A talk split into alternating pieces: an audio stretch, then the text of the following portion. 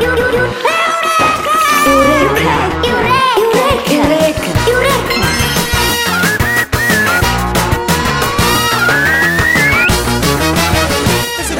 1937, um americano chamado Chester Carlson inventou um processo chamado xerografia que copiava documentos com base em energia eletrostática. Carlson trabalhava no escritório de advogados a analisar registros de invenções e a fazer cópias para arquivar.